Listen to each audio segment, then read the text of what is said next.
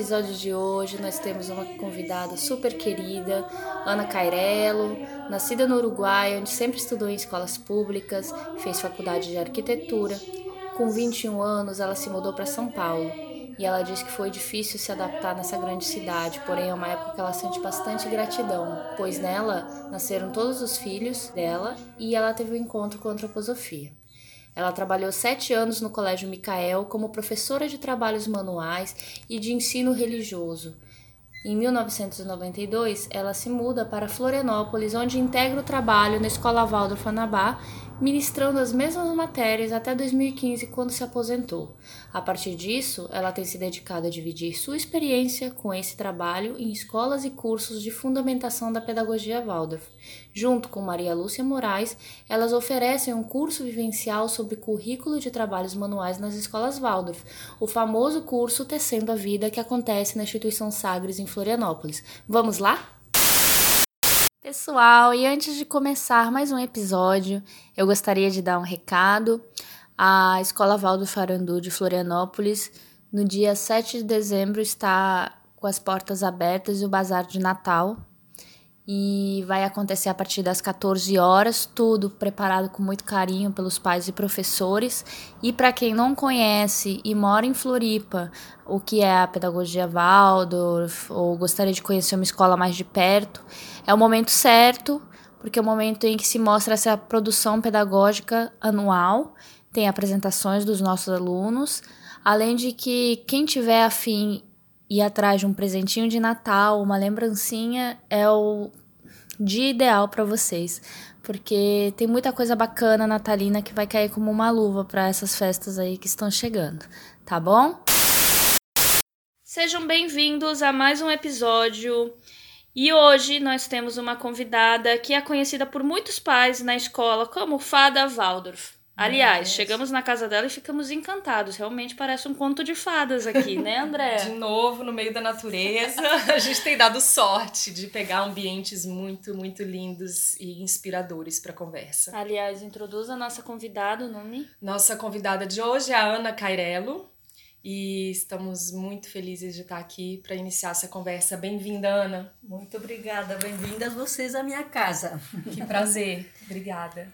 E nós tra trazemos é, os temas que estão, estão pedindo para nós, né? Entre eles surgiu uh, artes manuais, né? Na, na pedagogia. Como é que funciona? E esse bate-papo vai um pouquinho além, né? Vamos trazer alguns outros subtemas dentro dele, né? A Ana poderia começar nos contando, afinal, o que, que são as artes manuais numa escola Waldorf? Então, acho que não é só numa escola Waldorf. A escola Waldorf tenta ter uma vida muito prática. Agora, se a gente pensa nas artes manuais, como é que a gente conhece a história da humanidade? Na verdade, é através do que, que as mãos humanas têm deixado como testemunho, certo? Uhum. O que, que o homem fez e se manteve na história nos conta da nossa história, seja lá através de objetos, de objetos de arte ou de ferramentas ou de utensílios, como através da própria escrita que é feita com a mão. Então, na verdade, o que fica na Terra não são nossas grandes ideias. Isso, se não é feito alguma coisa com isso, morre com a gente. Então, o que fica são os feitos, o que, que a gente fez. E normalmente a gente faz com as mãos. Então, quando a gente procura conhecer essa história através desses feitos, então a gente vê que isso tem um caminho. Né? O ser humano registrou com seus desenhos e registrou com as coisas que teve que fazer para sobreviver na Terra: roupas, panelas, ferramentas, enfim. E nesse sentido, e quando a gente procura ver o sentido das coisas, então isso pode acompanhar o desenvolvimento da humanidade. E uma escola Waldorf, ela tem como base a imagem do ser humano segundo a antroposofia, certo? A antroposofia é a fonte. Uhum. E nessa imagem de ser humano, a gente pensa que todo ser humano percorre a história da humanidade com sua própria biografia. Então, a gente, de alguma forma, desenvolve essas artes durante a nossa biografia, se isso é oferecido à criança, certo? Essa possibilidade. Uhum. E aí é que entram as artes manuais. Se a gente pensa num tricô, então é algo que a partir de um ponto, no tricô nós temos um ponto meia e o um ponto, é, como é que chama o outro? Tricô. O meia e o tricô, é um sistema binário, né? E com esses dois pontos se tecem enormes coisas com uma linha. Então a gente passa do ponto para a linha e com esse ponto e essa linha a gente constrói uma superfície e através dessas superfícies a gente chega no volume. Esse é o caminho da arte na humanidade, por exemplo. Uhum. Certo?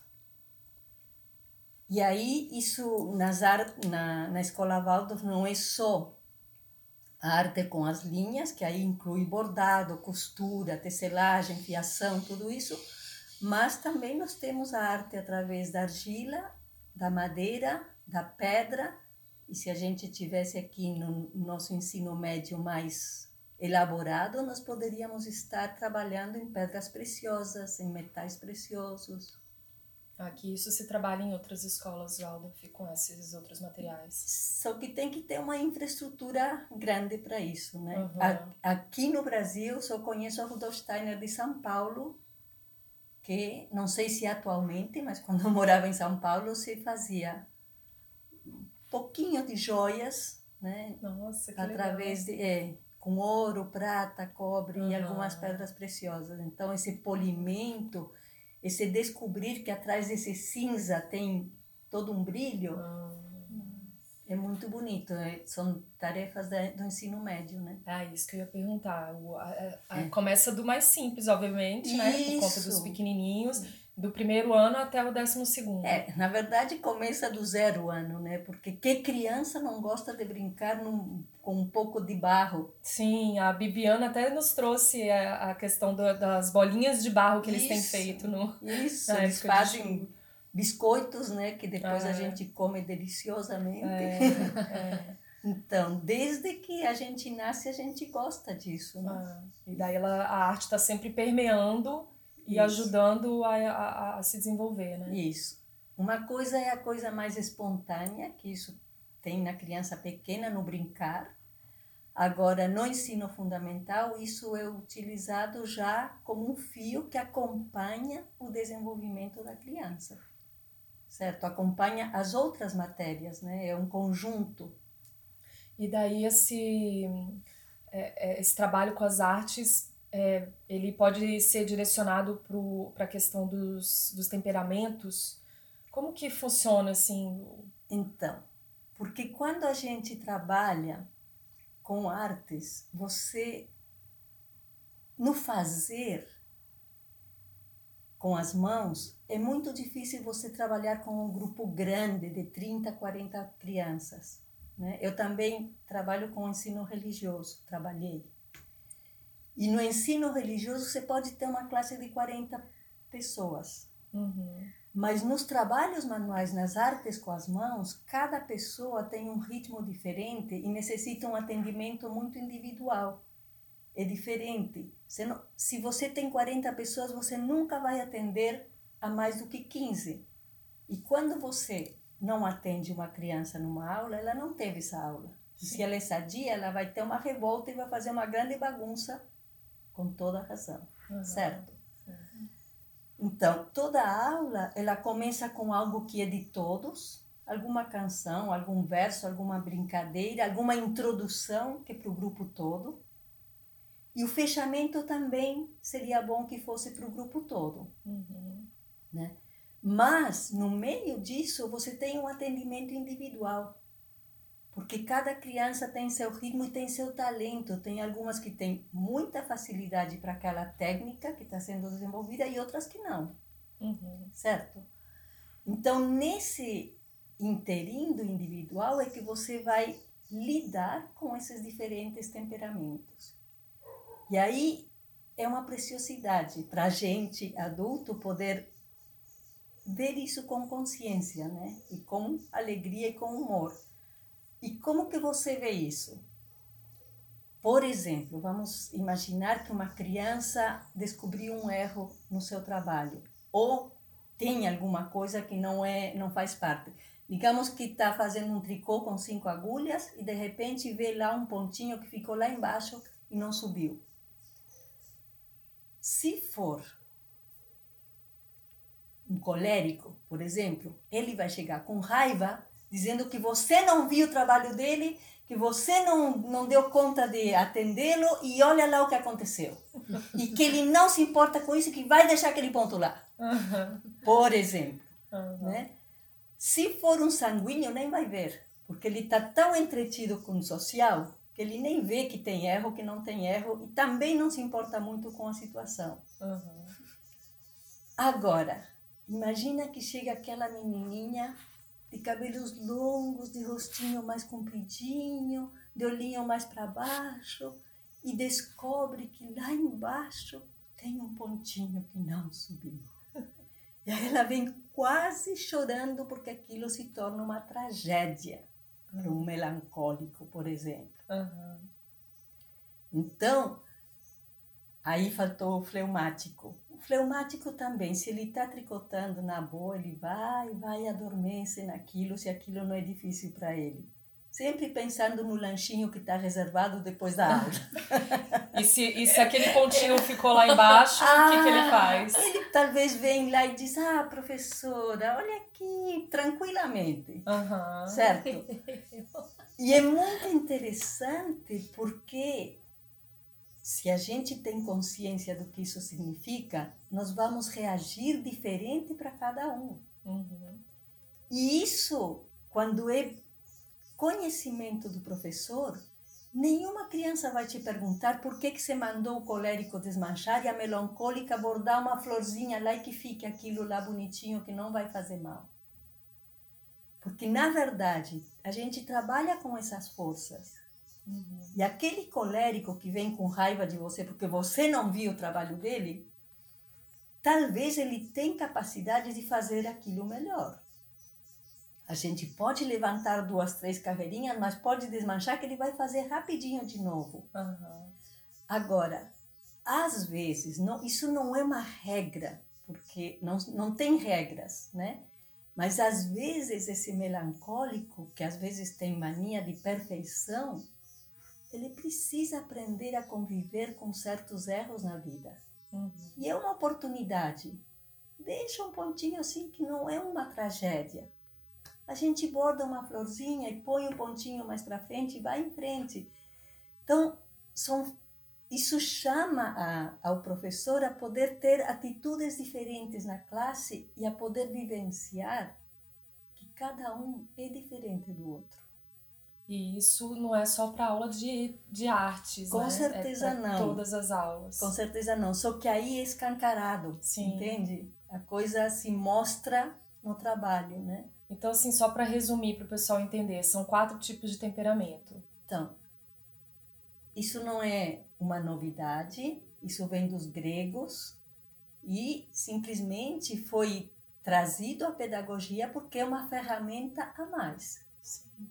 Né? Na verdade, você não deveria encaixotar cada ser humano num temperamento, porque na nossa própria biografia a gente transcorre por eles. Que criança não é sanguínea? Sim. Uhum. certo? Toda criança está em pleno movimento o tempo inteiro, tanto que é difícil para nós acompanhar. É. E que velho não é um pouco mais fleumático? Uhum. Eu já estou chegando nessa idade que a gente quer um pouquinho mais de paz, de comer mais lentamente, de ter tudo um pouco mais devagar. Então, na própria biografia, a gente transcorre. O jovem é aquele que sempre tem todos os argumentos para mudar o mundo para ser melhor. E isso é uma atitude mais de colérico que carrega essa bandeira, Uhum. certo? Uhum. O je... o, então, a, o ser humano ele vai permeando pelos quatro temperamentos ao longo da vida, é isso? Vai, e vai transcorrendo, o qual não quer dizer que não tenha um com o qual você tem mais afinidade, Sim. Uhum. certo? Então, esse um vai te acompanhar. Aham. E quando ele é muito marcante, então é uma tarefa você trabalhar essas forças para que isso não seja. Não tenha um domínio sobre você. Na Hum. verdade, você deveria ter o controle, Sim. certo? Coisa que, por exemplo, para um colérico, muito colérico, é difícil ele manter o controle. Uhum. Né? Já o melancólico tenta controlar tudo, tanto E aí, quando Isso dá- mistura, por exemplo, que me falaram assim outro dia, É. você, tem, você tem muitas características fleumáticas sanguíneas. é. pois é, tem misturas, claro que tem misturas. Tem misturas assim. É, as, as mais características e que se acompanham, né? O, o fleumático com o sanguíneo, porque o sanguíneo é todo movimento, o fleumático é todo digestão, né? Então, se a gente pudesse ter isso em harmonia, ganharia bastante Uhum. certo? Assim como o colérico, ele passa muito facilmente da cólera à tragédia. A tragédia é uma, força, uma forma de cólera também, né? Uhum. Agora, na verdade, a gente deveria estar trabalhando para ter um pouco de cada um, certo? Uhum. Inclusive, existem certas estratégias, né? Em sala de aula, quando você junta os coléricos num cantinho, eles mesmos não se aguentam a raiva de todos, então eles vão se polindo entre eles, certo? Se junta todos os melancólicos, chega uma hora que também ninguém aguenta tanta tragédia. Aham. Então são formas de lidar com isso. Não quer dizer que sempre você tenha que juntar os coléricos e sempre os melancólicos, mas isso pode ser, em alguns momentos do ano, uma ajuda para essa lida. É legal identificar e daí podendo fazer esse, esse jogo, assim. Isso. Junta, de repente mistura. Isso. É, que os professores de classe relataram pra gente, né? Isso. Que eles, eles às vezes acabam colocando ou um espelhismo, né? Que são Aham. personalidades parecidas ali, ou os opostos para se trabalharem. Isso. Eu achei isso incrível. É. Então, é uma das dicas, certo? Porque numa criança bem pequenininha, nem é o tema dos temperamentos, é o tema da cabeça grande e cabeça pequena, que a gente Uhum. chama, que são outros critérios, né? Mas existem vários. E depois, num adolescente, ele é muito influenciado ou é muito aberto às influências planetárias. Então, são várias formas de você lidar pedagogicamente com essas forças que estão à disposição. Cada uma com a sua fase, né? Isso. Tem um momento certo para tudo, como já diz o ditado. Isso. Isso. Que legal. E daí a questão da, da religi- religiosidade também, que é um assunto assim que gera muita polêmica.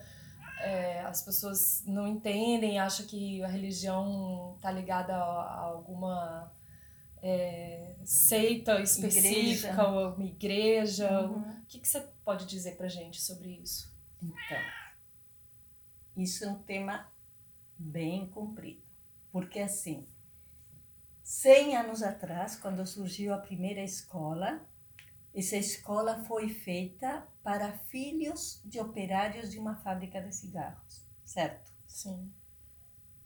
O dono dessa fábrica, que era Milmold, perguntou a Steiner sobre o tema da pedagogia, porque ele queria uma escola para os filhos dos operários da sua fábrica. Então, operários de uma fábrica, naquele momento, não eram pessoas da nobreza, certo? Sim. Que ainda eram operários. Então, eram chamados proletários. Uhum. né?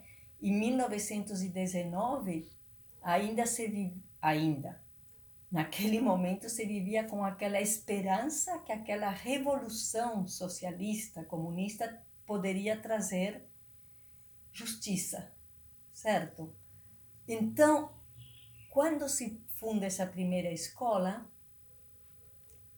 Steiner em 15 dias prepara os professores, e isso é uma parece magia, mas na verdade aqueles professores eram as pessoas que tinham junto com ele fundado a antroposofia. Por isso esses primeiros livros para professores são tão difíceis, porque ele fala naquelas conferências eh, dado por sentado que todo mundo é familiarizado com essa linguagem de corpo etérico, corpo astral, essas coisas. Uhum. Né? Então, essas pessoas já estavam preparadas de muita forma, porque para eles a fonte era a antroposofia. Eles simplesmente entraram no âmbito da pedagogia. E quando essa escola se funda, é perguntado sobre as aulas de ensino religioso. E o Steiner responde procurem os sacerdotes das igrejas que as crianças frequentam.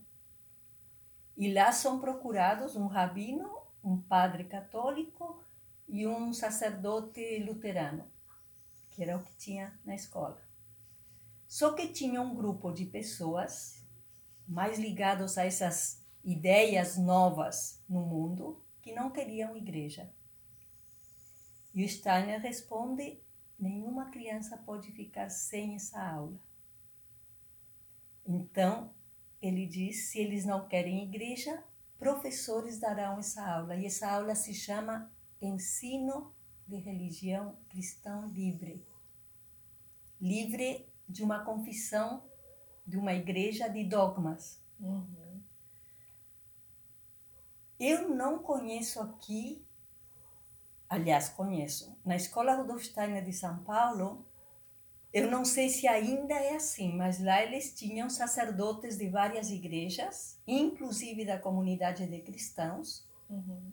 que é uma igreja fundada dentro, também que bebe da fonte da antroposofia, mas é uma igreja. E as crianças que não vão nesses, nessas aulas de sacerdotes de igrejas, então são os únicos que vão para esse ensino de religião cristã livre. Uhum. Agora, a maioria das escolas, quando tem o ensino religioso, só faz esse. Existe uma questão prática que não é fácil você incluir sacerdotes no horário escolar, que o sacerdote participe da reunião de, de quinta-feira, que é importante se ele dá aula. Sim. Então, tem esse lado prático que às vezes é complicado na escola. Uhum. Mas muitas vezes eu vivi aqui no Anabá, uhum. quando a gente começou esse ensino, a gente chamou os pais, fez uma reunião e perguntou. E esse tema de buscar os sacerdotes das igrejas é um tema dos pais. Então os pais nunca se interessaram, aí nós fizemos para todos os alunos ensino de religião cristã livre. O uhum. que, que é isso? Ele é cristão porque todo o ensino baldo é cristão. Uhum. E às vezes existe até essa, essa pergunta: para que ensino de religião se todo o ensino é cristão? É muito profundo e é muito difícil falar disso dessa forma rápida e sem uma preparação, mas eu vou dizer um pouquinho o que, que foi a minha vivência. E na verdade, esse ensino cristão que permeia toda a nossa pedagogia tem a ver com um Cristo original, não original que seja diferente de alguma coisa, mas o Cristo da origem, que ele não é ligado a uma igreja. Uhum. Ele não fundou uma igreja. E o que ele fez para a humanidade? Ele fez para todo ser humano mesmo aquele que nunca ouviu falar do Cristo usufrui do feito crístico. Que é essa possibilidade de a gente desenvolver a própria individualidade. Certo? É uma forma muito grosseira de falar, mas não dá para entrar na cristologia agora. Sim. Uhum. Então, é desse Cristo que a gente fala. Uhum. Não é de um Cristo católico, luterano tal. E esse Cristo, aliás, quando a gente chega nessa unidade, a gente vê que isso reúne toda e qualquer postura religiosa. Eu tive alunos eh, muçulmanos, budistas, de várias. O Brasil tem uma quantidade tão grande de igrejas que você é difícil já identificar os princípios de cada uma. E nunca tive conflito com isso, Uhum. porque na fonte essa unidade é uma verdade. Então se trata de cultivar isso. Agora, essa relação do mundo humano com esse mundo espiritual. E dentro disso também está o mundo elementar dentro da Terra, porque eles são um apêndice desse mundo espiritual, certo? Sim. Então, todo todo nosso ensino é permeado por esse Cristo. Agora, a aula de ensino religioso é o lugar onde a gente deveria exercitar essa relação. Certo? Por exemplo, vou ser bem prática. O professor de classe termina a sua aula todos os dias contando uma história. Uhum. Essa história é relatada e a criança leva isso no seu coração. A aula de ensino religioso pode começar com uma história. Ela começa quando o professor traz um conteúdo que é de interesse àquele grupo de crianças. Esse conteúdo pode ser uma história, pode ser um feito, pode ser um trabalho, Uhum. mas a aula não é uma contação de história. Na verdade, quando ela foi instituída, são três aulas semanais. Uhum. Na primeira aula, você traz um conteúdo. Na segunda aula, você traz perguntas ou algo que desperte na criança o que, que esse conteúdo tem a ver com ela. Então, é um exercício que pode ser uma conversa ou pode ser um trabalho. Ele pode escrever, ele pode modelar alguma coisa, ele pode plantar alguma coisa, enfim. Como aquele conteúdo se liga individualmente com cada um. E o registro disso é importante, a gente acabou de falar, que a história a gente conhece através dos registros humanos. Uhum. Né? Agora, a terceira aula seria um culto. Uhum. E esse culto, eu não conheço aqui na América Latina alguma escola que realize esse culto. Esse culto, na verdade, não é um, são quatro na escola: um para crianças menores, outro para pré-adolescentes, outro para adolescentes, e depois, quando a criança está saindo da escola, já participa de um culto que seria para adultos. Uhum. Só que realizar esse culto inclui que existam no mínimo três professores na escola que se responsabilizem. Um culto já é algo que indica uma responsabilidade diferente. Você abre um portal para o mundo espiritual, certo? E alguém tem que cuidar, porque por uma porta pode entrar e sair muita coisa. Sim. Sim. Então, agora, dia 5, 6 e 7 de dezembro, terá encontro de professores de ensino religiosos em São Paulo e o tema será esse: os cultos. Porque a gente ainda não teve coragem de cuidar dessa, desse portal. E daí, atualmente, assim, pelo menos na, na Arandu, né, que é a escola onde a gente tem nossas filhas, é, as, as aulas de religião são através de contação de história. Então, cada professor tem que achar o seu caminho. Uhum. Isso é o que tem, assim, em toda a pedagogia, existe muita liberdade de você encontrar o caminho, como você leva as coisas à criança. Uhum. Mas essa liberdade do mesmo tamanho é a sua responsabilidade, certo? É.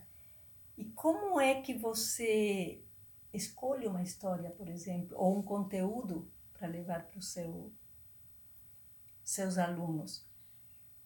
Quando você ministra essa aula em nome de uma igreja, você tem toda uma instituição atrás que está sustentando esse seu conteúdo, certo? Sim. Agora, quando você é um, digamos, simples professor, quem é que sustenta por trás disso? Com certeza, esse professor está representando um corpo docente, tem uma escola. Agora, qual é a fonte onde ele se alimenta para poder trazer esse conteúdo para uma criança? E algo tão delicado que tem a ver com uma escolha que é tão individual, como é a sua relação com o mundo espiritual hoje em dia, certo? Uhum. Com crianças maiores, eu sempre dizia que hoje nós temos tantas igrejas como pessoas no mundo. É. Porque cada um, ninguém vai numa igreja buscar conselho, nem perguntar o caminho. Hoje em dia, uma pessoa moderna, se ela vai numa igreja, é porque ela se identifica com a postura de outras pessoas e se reúne para celebrar alguma coisa. Uhum. Mas ninguém vai lá pedir conselhos mais, é. certo? Sim. Então, qual é a fonte que te alimenta e que sustenta a sua aula? De novo, não é bem a pedagogia Waldorf, é o que está por trás disso que é a antroposofia. Uhum. Então, a primeira pergunta que a gente tem que se fazer, se a gente gostaria de ser professor de ensino religioso, é qual é a sua relação com essa fonte. Uhum. Certo? E a relação com a antroposofia não está só em devorar livros e em participar de estudos. Isso faz parte. Mas, na verdade, toda ideia que precisa encarnar na Terra precisa matéria, precisa substância. Uhum. Certo? E nesse sentido, nós temos que promover essa substância para que essa antroposofia possa viver na Terra. E essa substância não é outra coisa a não ser esforço, trabalho do ser humano. Uhum. Isso se reúne em algo que a gente chama de sociedade antroposófica. E às vezes você conversa com colegas e eles te dizem: Ah, mas eu não preciso de mais uma carteirinha para ser antropósofo com certeza a carteirinha não garante nada. Mas essa fonte, se todo mundo bebe nela e ninguém alimenta, ela seca. Uhum. Então é nesse sentido que a minha relação com isso deve ser de tal responsabilidade que eu também alimento essa fonte, para que ela possa estar à disposição de todo aquele que quer beber nela, certo? Sim. Então, se eu estou fazendo essa aula de ensino religioso em nome da antroposofia, no mínimo deveria fazer parte das pessoas que estão alimentando essa fonte. Uhum. Um pouquinho nessa direção. Sim. E daí, assim, na prática, uma criança pequena, por exemplo, como, como é, isso começa desde a etapa do jardim maternal ali, começam então, as histórias, assim como os trabalhos manuais, como funciona? Assim? Você fez duas perguntas é, grandes. É. então, uma criança pequena, até praticamente os nove anos, ela vive nas mãos de Deus. Talvez ela não precisa de uma aula de ensino religioso se a vida dela é permeada por essa relação. Sabe? Não só na escola, mas em casa, em tudo, se ela vive nesse âmbito e é reconhecido que ela vive nesse âmbito, como é que a gente reconhece isso com uma criança pequena?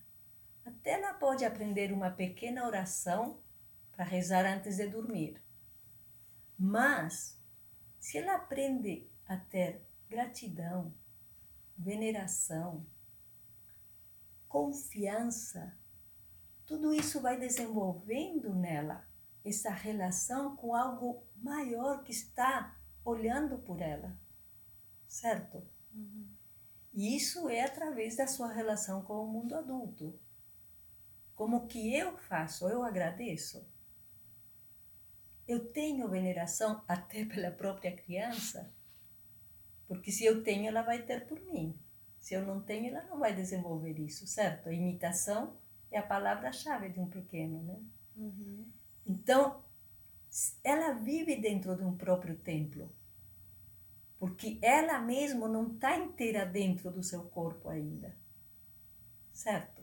Uhum. Você chega na casa de um recém-nascido, ele está lá em cima, num quartinho, dentro de um bercinho que está protegido por um véu, um pano, um tecido, mas você abre a porta e sente. Não sente? Sim. Então, ele ocupa a casa inteira porque ele não está ainda dentro do seu corpinho. E isso leva muito tempo. Enquanto ele não está lá dentro, quem está cuidando?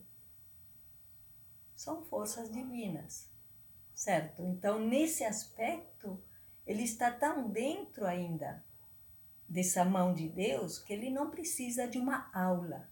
Hum. Por que, que a gente começa a precisar de uma aula?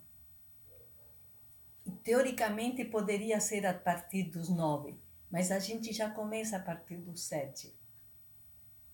Por que, que a gente precisa de uma aula? Porque na medida que a gente se separa, isso começa mais ou menos aos três anos, mas se vive mais intensamente aos nove e aos doze e aos 14 e assim vai. Tanto que um garoto de 14 anos, muitas vezes, quando você entra na aula de ensino religioso e diz bom dia, João, ele vai te dizer bom dia, professora, sou ateu. se ele é saudável, ele vai chegar a isso. Porque se separa tanto para poder procurar de novo. Se eu estou dentro, eu não procuro. Então, mas a gente estava nos, nos pequenos, e por que, que essa aula? Porque quando eu me separo, eu tenho que achar um caminho para me unir de novo. Essa é a grande saudade da humanidade. Esse é o grande segredo do famoso pecado original. Que a gente tem uma, às vezes, uma ideia disso tão doente, porque isso era ligado a culpas, a erros, a coisa feia. Mas, na verdade, qual é o pecado da nossa origem? É que o ser humano, para habitar a terra, tem que se separar do céu. E nessa separação, a gente cria saudade para sempre querer juntar de novo. Certo? isso não é uma coisa, uma nuvenzinha pairando em cima da gente, isso é um exercício diário da vida. Então, nessa aula, a gente deveria estar exercitando essa possibilidade dessa relação com o mundo espiritual. Uhum. Para isso, são usadas histórias, mas histórias entre aspas, porque são conteúdos com os pequenos imagens, porque isso é a linguagem deles. Uhum. Mais tarde, a gente pode entrar nos âmbitos mitológicos, onde não é só imagem, mas é metade céu, metade terra. Certo? Uhum. E mais tarde, a gente entra com biografias, porque muitos seres humanos já tem feito esse esforço enorme para fazer essa religação. Uhum. Certo? Então, são imagens com as quais a criança pode se ligar para ela mesma exercitar essa religação. Por que, que é religação? Porque uma vez esteve ligado, senão não seria re, Sim. Pode chamar então de uma aula de espiritualidade. Se... Porque eu sinto que o que incomoda as pessoas em falar em religião é de ser ligado a alguma igreja. Então eu já, eu já vi pais e mães não colocarem os filhos numa escola Waldorf porque, Waldorf porque tem religião. E mesmo que você diga que não, não é a religião é, em si, né? A religião católica, uhum. Enfim, qualquer budismo, não é nada disso. É, é, é uma outra.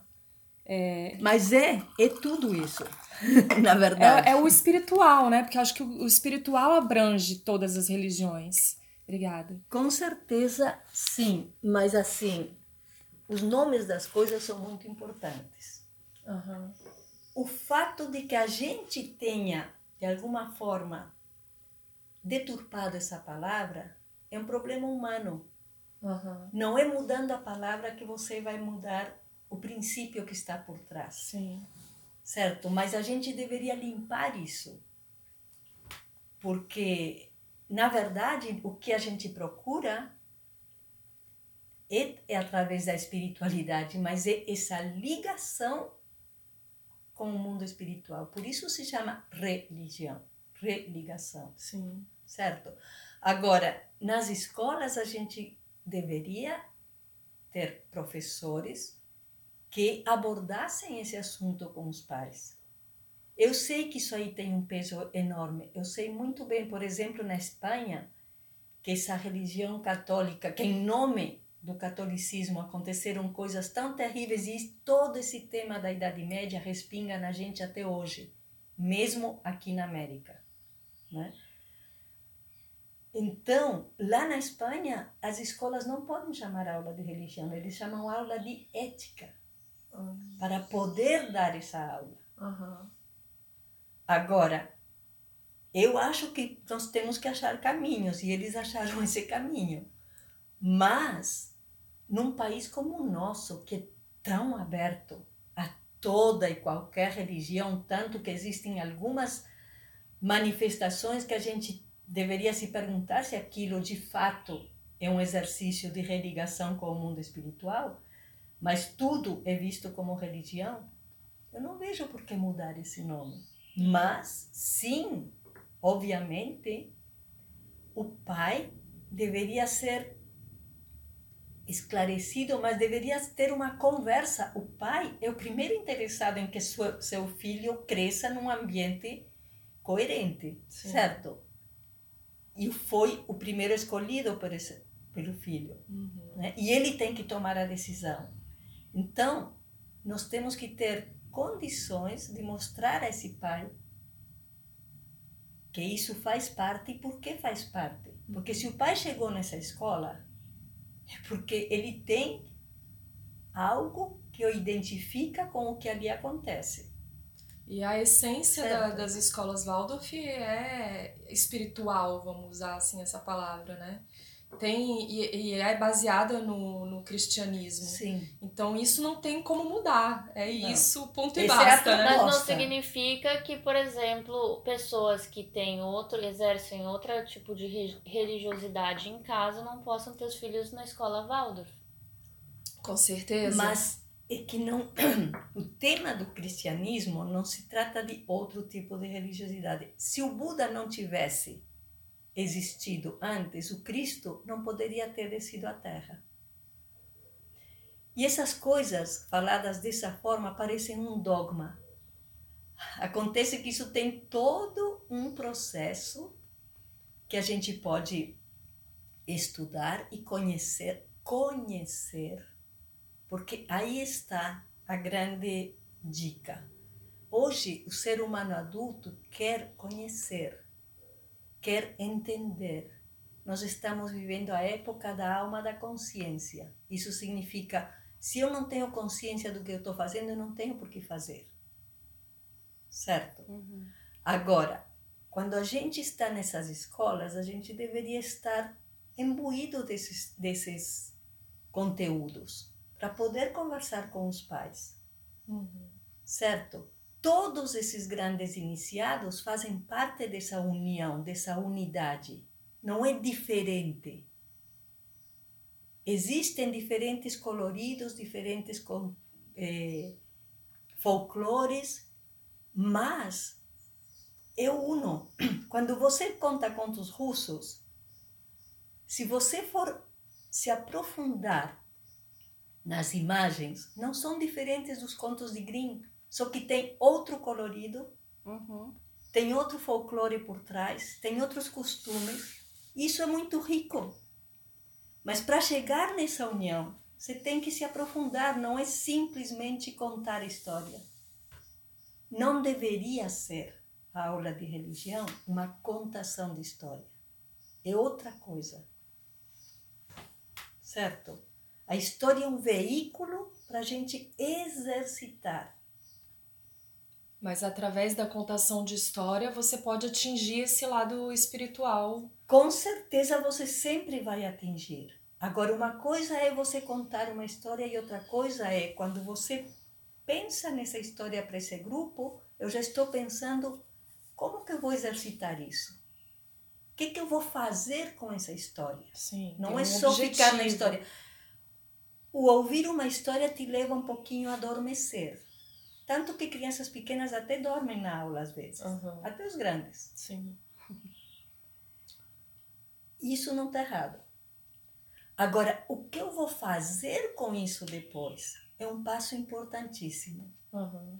E se ainda eu tivesse um momento de celebrar junto com meus amigos essa relação com o mundo espiritual que seria o culto, então isso é completo. Nós não estamos completos. Aham. Falta o culto, então. Falta o culto e esse fazer ele é tão importante quanto a história. Aham. Porque É. se eu não faço, é aquela mesma história. Grandes ideias morrem com a gente. Sim. Só fica o que eu plasmei com elas. Aham. É, eu percebo, assim, por experiência né, da, da Mayara na escola, que, que as histórias sempre têm a ver com, com a época deles, né? Que, em que eles estão passando. Então, é, é, o, aquele conteúdo fica tão vivo e é tão semelhante com o que eles passam na vida que alimenta, Sim. alimenta espiritualmente mesmo. Uhum. Sim, a base é a antropologia, né? O que Uhum. vai nos dar a dica qual é o interesse da criança é conhecer a antropologia do ser humano, Uhum. Entendi. com certeza. E no caso, voltando ao tema dos trabalhos manuais, quando que eles se iniciam? Na, lá- ali na, infância, co- como que a professora... eu sei que no jardim eles trabalham barro nas Então. brincadeiras, né? Mas como se inicia esses... Se inicia pouquinhos dias depois que você nasceu. o primeiro brinquedo de uma criança é o quê? A mão. A própria mão. A Uhum. própria mão. No início, os primeiros dias, braços, mãos e pernas incomodam porque estão tão pendurados É. na gente que a gente agora o mundo inteiro acordou para isso. Quando eu tive meus filhos 40 anos atrás, era um vexame você embrulhar a criança durinha num charutinho. Uhum. Agora eu vejo que até nos hospitais públicos estão ensinando isso. Por quê?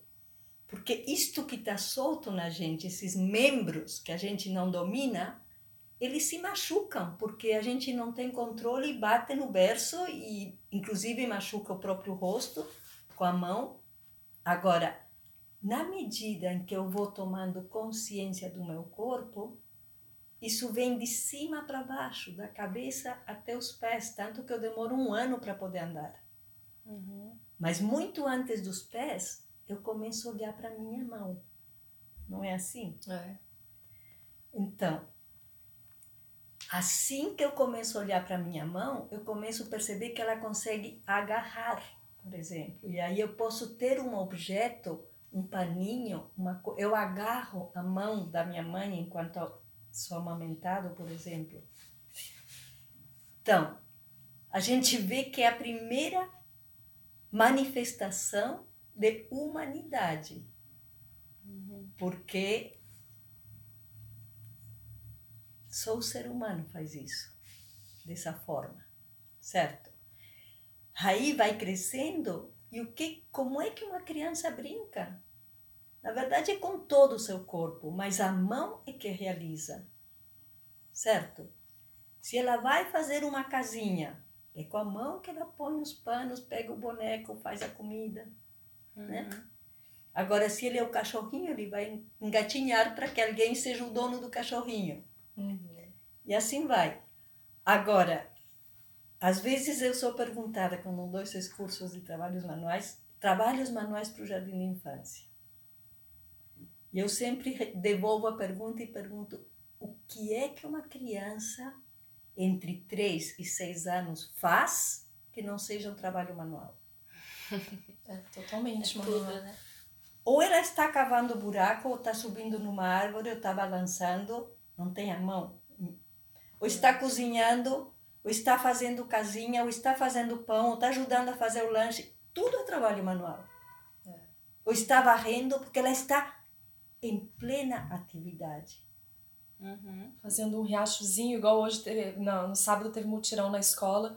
Eles estavam fazendo um, um córrego, assim, com a lama e é. jogava água em cima. É tudo trabalho manual. O que eu pessoalmente não entendo é por que introduzir algo como se fosse uma aula. Até o famoso tricô de dedo. Porque aí tem outro lado. Eles estão no pátio e a professora gosta de bordar. Então a professora está bordando no pátio enquanto eles brincam. Obviamente, aqueles que já estão um pouco mais acordadinhos vão chegar lá e vão perguntar: o que, que você está fazendo? Estou bordando. Posso bordar? Claro que pode. Pega uma agulha, vai fazer cinco, seis pontinhos, vai largar e vai continuar lá no riachinho, por exemplo. É. Então, essas coisas Aqui, por exemplo, é um drama, porque eu estou sempre tricotando, a Paola entra com quatro anos e quero tricotar, a abuela. Aí ela pega uma lãzinha, enrola na mão e acha que está tricotando. E vai ser um drama freá-la antes dos sete para tricotar. Mas uma coisa é atividade em casa, certo? Se a mãe cozinha, ela vai cozinhar junto. Se a mãe costura, vai querer uma agulha uma hora. Isso é a força da imitação. Uhum. Não está errado. Agora, introduzir como uma matéria, isso tem a ver, não é uma coisa isolada, certo? Isso tem a ver com alfabetização, com as contas, com a geografia corporal que está se manifestando e que agora a mão começa a ter uma certa autonomia diferente. Então tem a ver com todo um contexto, certo? Gente, cada vez mais a gente necessita desse brincar livre com os pequenos, certo? E aí eles têm que ter essa liberdade. Se alguém se interessa, vai fazer um pouquinho, por que não? E... Até o tricô de dedo, se a professora é tricoteira. Mas se a gente deixa isso na liberdade, eles não vão passar o dia tricotando como eu que sou viciada, certo? Eles vão fazer um pouquinho, vão largar e vão para outra coisa, porque criança é sanguínea. E daí, mas quando entra no, no primeiro ano, e do primeiro então, a, até o décimo segundo tem uma tem um grade, currículo. um currículo, né? Sim. Que funciona de acordo com cada fase também que a criança está passando.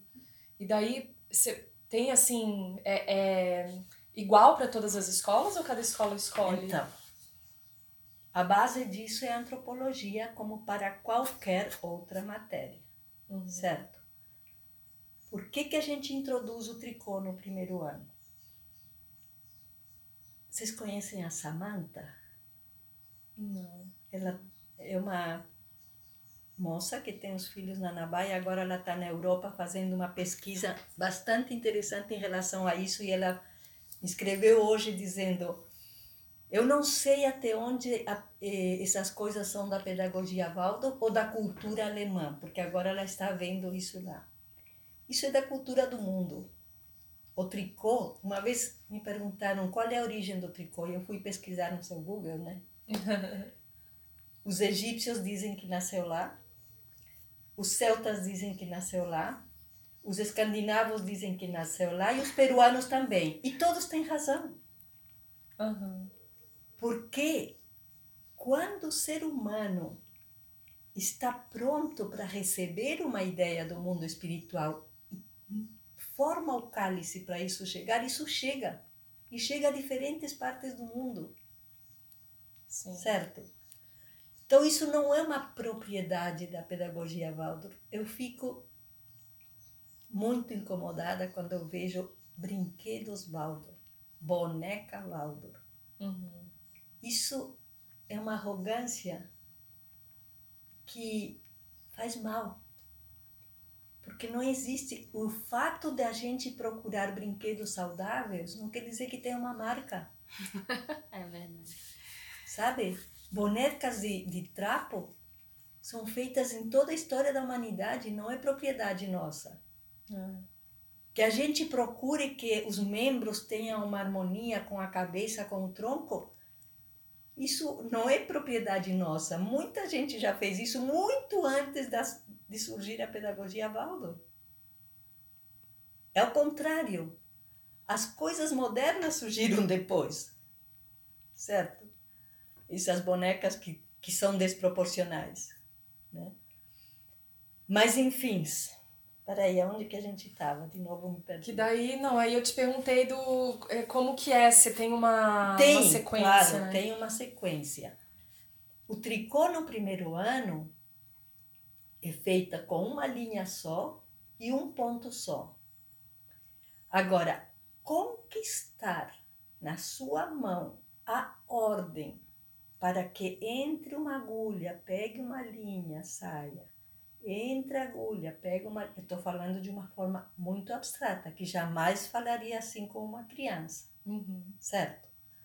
Então, tem toda, toda um- uma introdução que o ideal seria que a gente conhecesse carneiros vivos, Uhum. que participasse de uma tosquia. Nem sempre isso é possível.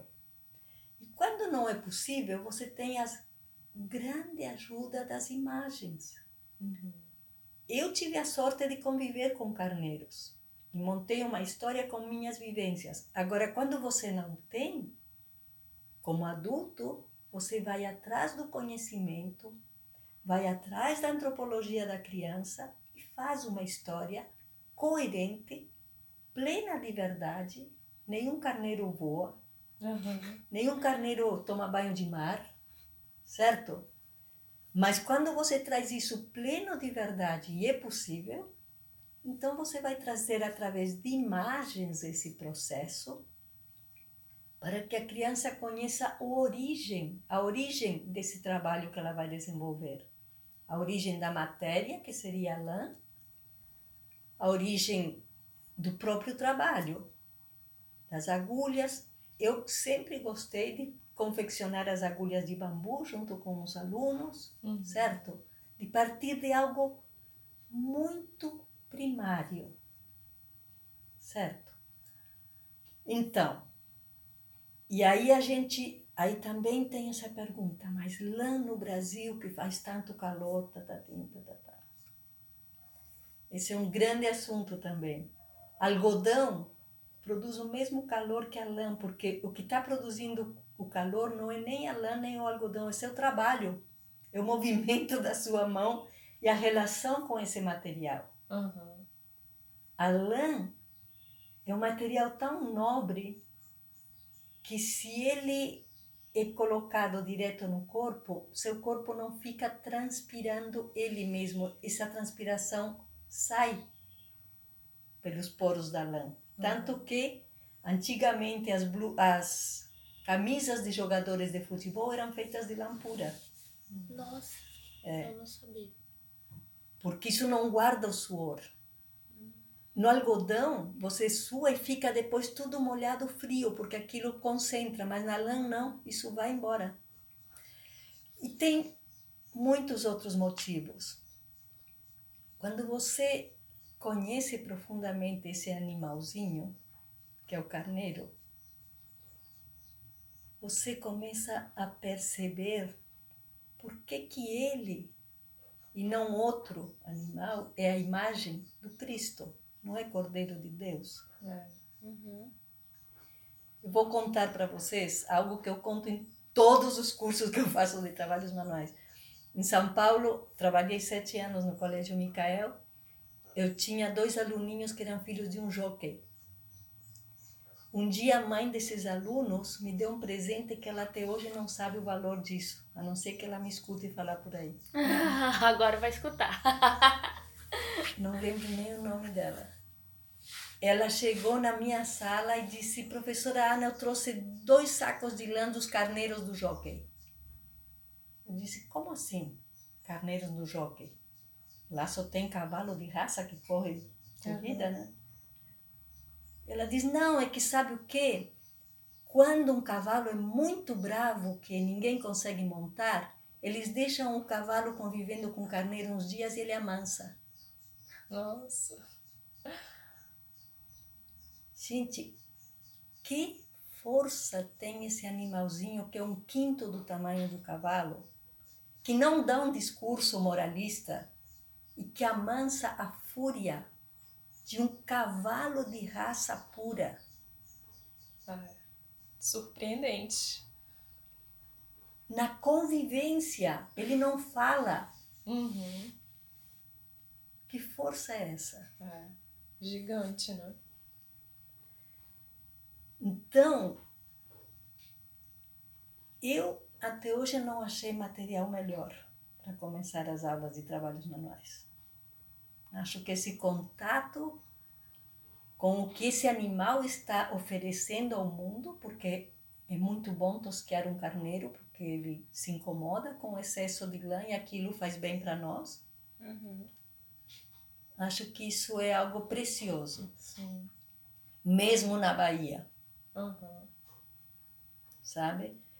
Agora, nada contra utilizar algodão e todas essas coisas. Agora, eu começaria sempre por isso, inclusive a relação do humano com o animal, ela é mais íntima que com o vegetal, certo? Uhum.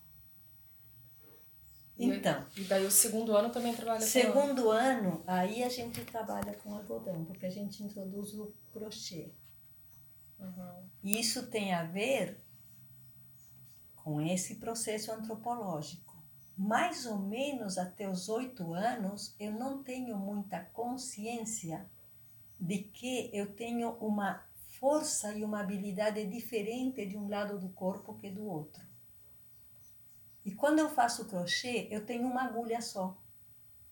Com, a, com o tricô, do jeito que a gente introduz, que não é Waldorf, mas é um jeito de fazer tricô. Uhum. No mundo adulto, todos os jeitos são corretos, mas na criança, como tem uma proposta pedagógica, esse jeito de pegar as duas agulhas com as mãos, com as duas mãos, não pôr a lãzinha embaixo da, atrás do pescoço, que aí quem trabalha é o dedão. Uhum. Então, uma agulha faz quase o mesmo movimento que a outra. Então, eu não tenho essa preocupação de conhecer qual é meu lado mais hábil que o outro. Uhum. Mas já com oito anos, isso precisa ter uma definição. Isso vai me ajudar para o resto da vida. E hoje, que a gente vive num mundo onde a criança pouco se movimenta, se você olha às vezes filho da gente, sai da cama, senta na mesa do café. Sai da mesa do café, senta no carro. Vai para a escola, senta na cadeirinha da escola. Graças a Deus tem o recreio, que deveria ser bem maior, talvez, para eles poderem se movimentar muito. À tarde, ele tem uma agenda cheia entre as terapias, as, as atividades de inglês e sei lá quantas outras coisas, natação e tal. Nada de errado, mas o fato é que a criança se movi movimenta seu corpo pouco. Uhum. Então, muitas vezes, quando ele chega nesses oito anos, não é claro para ele qual é seu lado mais ativo. Né? Na hora que você dá uma agulhinha de crochê, ele tem que escolher com que mão ele vai usar. Sim. E aí é uma dentro de todo o currículo de segundo ano, essa é também uma forma de ajudar nessa nesse processo da lateralidade. Uhum. Mas além disso, ele está aprendendo a trabalhar com uma linha e uma agulha, de novo, através de um ponto, fazendo uma superfície que pode virar um volume, porque aquilo pode ser um bichinho, um boneco, uma sacola. E no fim eles acabam nem largando mais a agulha, porque daí a agulha vai até o oitavo ano, não vai? Eles vão mexendo com agulha, fazendo outros tipos Sim, de costura. outras agulhas, né? É, outras agulhas, outros tipos de costura. Vai, vai Sim. aumentando o grau de dificuldade Sim. e tudo. Com mais. certeza. Porque aí vem tricô de novo, e depois o tricô com cinco agulhas, e depois os diferentes bordados. Aham. E assim depois vem a costura com os maiorzinhos, sexto, sétimo ano. Depois vem a costura na máquina de pedal. Que é agora onde a minha tá. Ah, então, que é maravilhoso. É. E hoje em dia não é fácil de encontrar essas máquinas funcionando, É. mas é maravilhoso de ter essa vivência antes da elétrica, porque na máquina de pedal você tem que ter um controle de olho, pés e mãos que você não precisa tanto numa elétrica. Então, quando você exercita tudo isso, depois pegar elétrica, Fica fácil. não só fica fácil, mas é é outra instância. Você Sim, dominou a máquina, a máquina não te domina, Sim. certo? E, e, Ana, pra gente fi- é, ir finalizando, É. É, como a gente é, queria que você falasse um pouco desse curso que tu dá na Sagres atualmente, que é Uhum. super popular aí, e queria saber assim, é, geralmente ele é direcionado para professores, mas pais e pessoas comuns Uhum. podem fazer, é isso? Sim. Então, por 10 anos, nós organizamos algo que se chama o Encontro de Professores de Trabalhos Manuais, aqui no Brasil. Tem em todos os lugares do mundo, mas aqui uma professora que se chama Maria Lúcia Moraes e eu assumimos um pouco essa tarefa. E a nós se juntaram professores de São Paulo, de Piracicaba, de Belo Horizonte. Quer dizer, a gente promoveu um primeiro encontro e a partir disso se formou um núcleo. E por 10 anos nós fizemos um encontro anual. Esse encontro acontece em Corpus Christi, que nós temos três dias de trabalho. E em cada ano a gente trabalhou um ano escolar. Então, e nós trabalhamos sempre da seguinte forma: nós fazemos o trabalho do ano e depois de fazer é que nós vamos descobrir por que que isso é feito nesse ano. Isso significa trabalhar a antropologia da criança, certo? Então, nós chegamos ao oitavo ano, porque no primeiro encontro a gente fez a passagem de jardim para ensino fundamental. Chegamos ao oitavo ano, isso foi em 1918. Em 19 a gente decidiu não fazer o encontro porque ia ter tantos encontros pelos festejos dos 100 anos que a gente achou que não dava conta. Agora estamos perguntando de novo que escola oferece a organização do próximo encontro. Isso é, uma, é um lado da coisa. O outro lado da coisa é o seguinte: trabalho bastante em seminários de fundamentação da pedagogia Waldorf.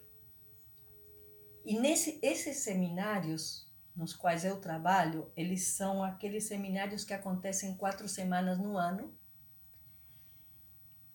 É o que a gente consegue fazer, mas a gente tem que reconhecer que isso é um trailer. Que em quatro semanas no ano você não trabalha profundamente. Quer dizer, você tenta fazer um trabalho profundo, mas o trabalho é incentivar as pessoas irem atrás do conteúdo. Porque nunca é possível, numa semana, trabalhar profundamente todos esses conteúdos, certo? Nesses seminários, trabalhos manuais entra no máximo duas vezes. Então é uma pobreza tão grande. E quando você quer ser professor de trabalhos manuais, você tem que correr atrás. Uhum.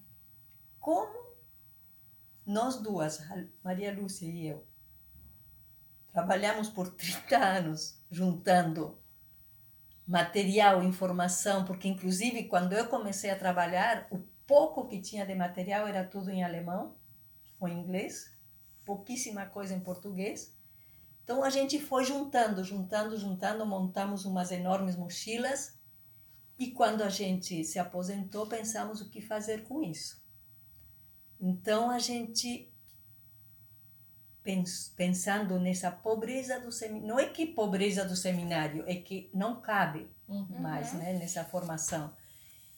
E nesses encontros que eram mais eh, para professores atuantes, então nós pensamos montar esse curso aqui, a Sagres ofereceu o espaço, e tem sido assim. Agora, em fevereiro, se forma a primeira turma. A estrutura do curso é a mesma dos encontros, só que a gente trabalha cinco dias inteiros, de manhã, tarde e à noite.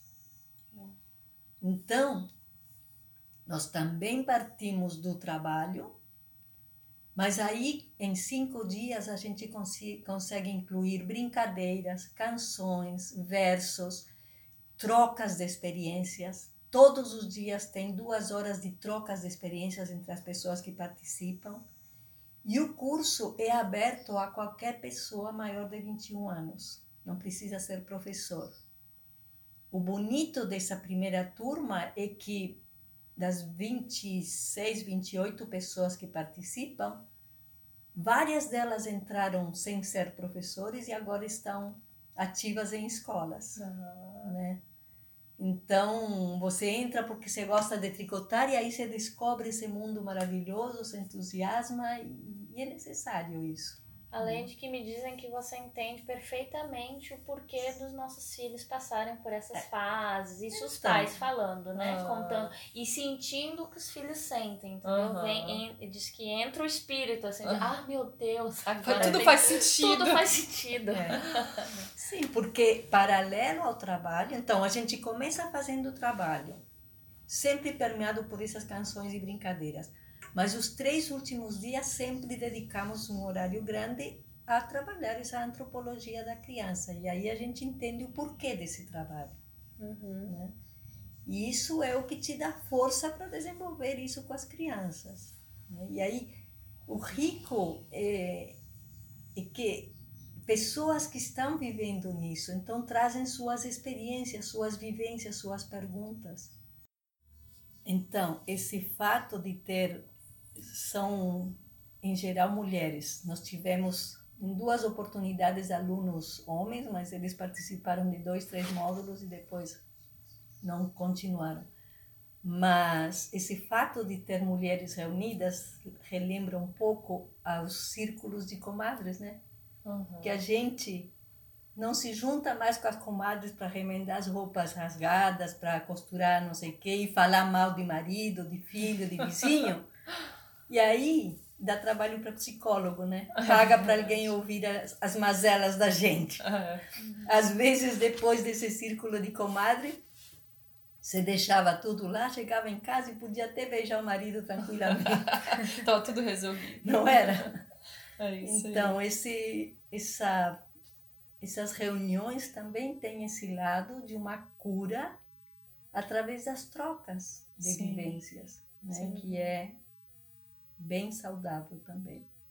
Que legal. Então, para quem quiser, tem todas as informações no site da Sagres, é só procurar o Instagram da Sagres também. Vai começar um grupo novo em fevereiro. Vai começar um grupo, viu, pessoal? Fiquem ligados aí. E eu super queria agradecer a Ana por tanto conteúdo, né? Chega, ficou um pouquinho, vai ficar um pouquinho maior, mas é isso, não tem como, né? Uma hora eu acho muito pouco para toda uma história de vida aí. E e de conhecimento dessa nossa querida. Meu obrigada. obrigada. Falo demais. Não, não é, é necessário. a gente podia ficar até mais, né? Mas é que nosso propósito é, é fazer os, os áudios assim nesse tempo. Mas foi um prazer imenso te ouvir mais uma vez. Prazer é meu. Muito obrigada por nos receber. Muito obrigada a vocês. O amor que tu